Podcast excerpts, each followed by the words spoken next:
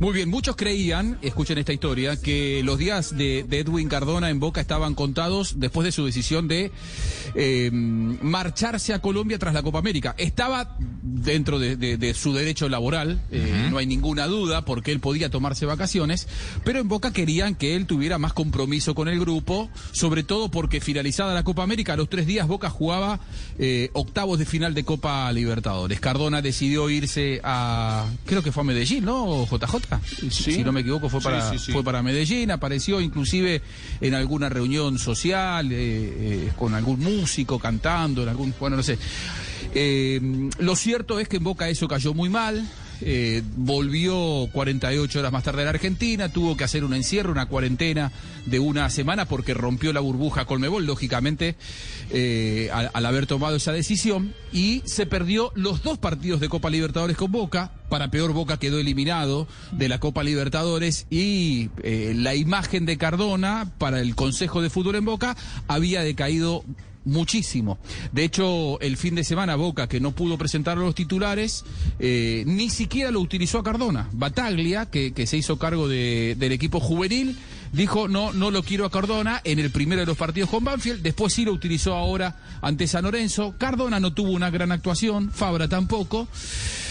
Y hoy por primera vez Cardona se volvió a ver las caras con Miguel Ángel Russo y con sus compañeros del fútbol profesional de Boca. Bueno, antes del comienzo de la, de la, eh, de la práctica, Cardona convocó a todos los compañeros, me parece que era algo indispensable y necesario, los convocó a los compañeros y les pidió disculpas.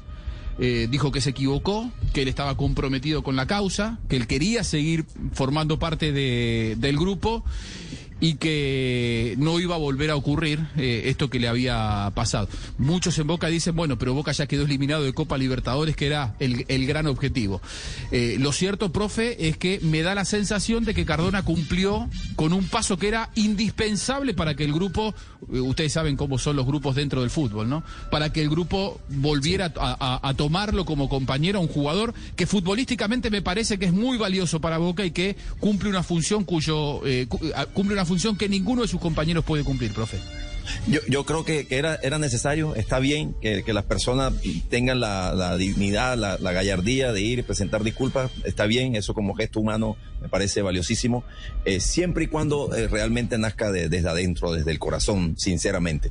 Si no, no solamente eh, algo protocolario, sino que algo que realmente se siente y entonces se expresa. Y después Cardona tendrá que eh, demostrar su compromiso, porque el compromiso es una decisión que uno toma y sostiene en el tiempo. Y va fortaleciendo ese compromiso con cada acción diaria, cotidiana que uno hace. O sea, uno está comprometido si realmente lo va demostrando día a día. Y Cardona tendrá que demostrarlo, que realmente está, si está comprometido, bueno, demuéstralo día a día en el entrenamiento, en el esfuerzo, en los partidos, en el rendimiento, en una cantidad de cosas que hay que demostrar día a día el compromiso que uno tiene con alguien o con una empresa, con una institución, con lo que sea. Claro, recordemos, recordemos, y ya cerramos con esto, que él, eh, él está préstamo en Boca. Boca tiene que comprarle, si se quiere quedar con él, el pase a Yolos de Tijuana a cambio de 5 millones de dólares. A Boca le interesa futbolísticamente lo que le da Cardona, pero esta era una situación que tendrá que, que- que resolver. Eh, el, el contrato de él vence en febrero, Boca lo extendió un par de meses más justamente para que, eh, si por esto de la pandemia Boca llegaba a la final de la Libertadores y la final de la Libertadores no se jugaba en noviembre, sino que se jugaba en enero, que pudiera contar con el jugador. Habrá que ver, el tiempo dirá si se, si se sanaron las heridas abiertas con aquella decisión de romper la burbuja Colmebol y Cardona vuelve a formar parte del grupo profesional de, de Boca Juniors.